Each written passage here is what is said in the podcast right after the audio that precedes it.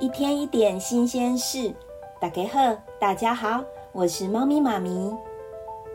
猜猜看，世界上体重最重的人是几公斤呢？在二零一七年，有一个三十五岁的墨西哥的男生，他的体重高达五百九十公斤，大概是四十几颗那种菜市场的超级大西瓜加起来的总重量哦，打破了过去的记录，成为世界上最胖的人。为了他的健康着想，医生建议他透过手术来进行缩小他的胃，还有节食训练。他已经成功减掉了三百三十公斤，不然他原本是没有办法走路的哦。那说到胃，我们就来谈谈我们的消化系统——大肠还有小肠吧。大肠跟小肠都有一个很大的秘密哦。成年人的肠子啊。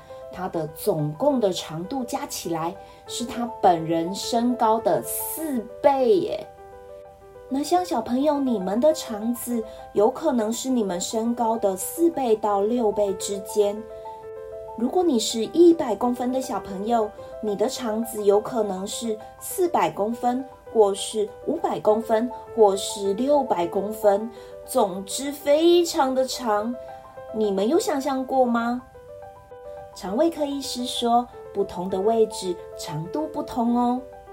从解剖的数字发现，十二指肠大约六十公分，小肠长度大约六点多公尺，大肠的长度大约一点多公尺。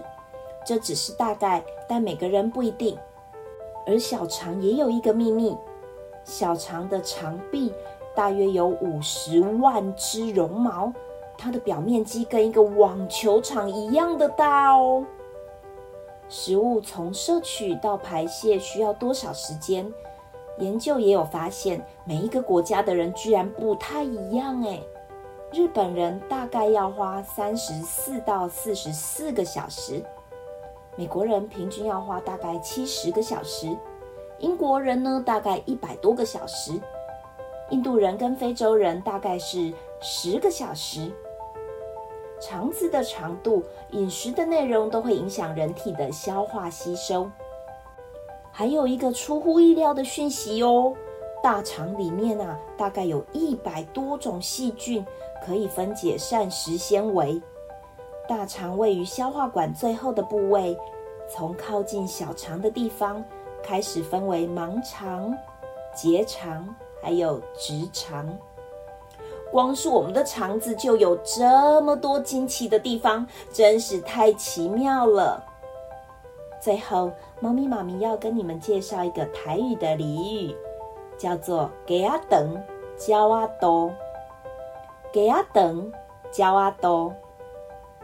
鸡的肠子，鸟的肚子，用来比喻什么呢？比喻人的度量狭小，性格暴躁。诶。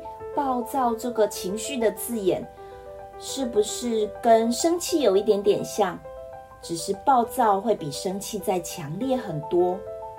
如果你是小小的生气，你可以说你有一点生气，或是气恼。如果你很生气，你可以说：“哎，我很暴躁，我很震怒，我很愤怒喽。”这就是猫咪妈咪一天一点新鲜事单元。你可以透过 YouTube 或是 Podcast 平台搜寻“猫咪妈咪故事窝”。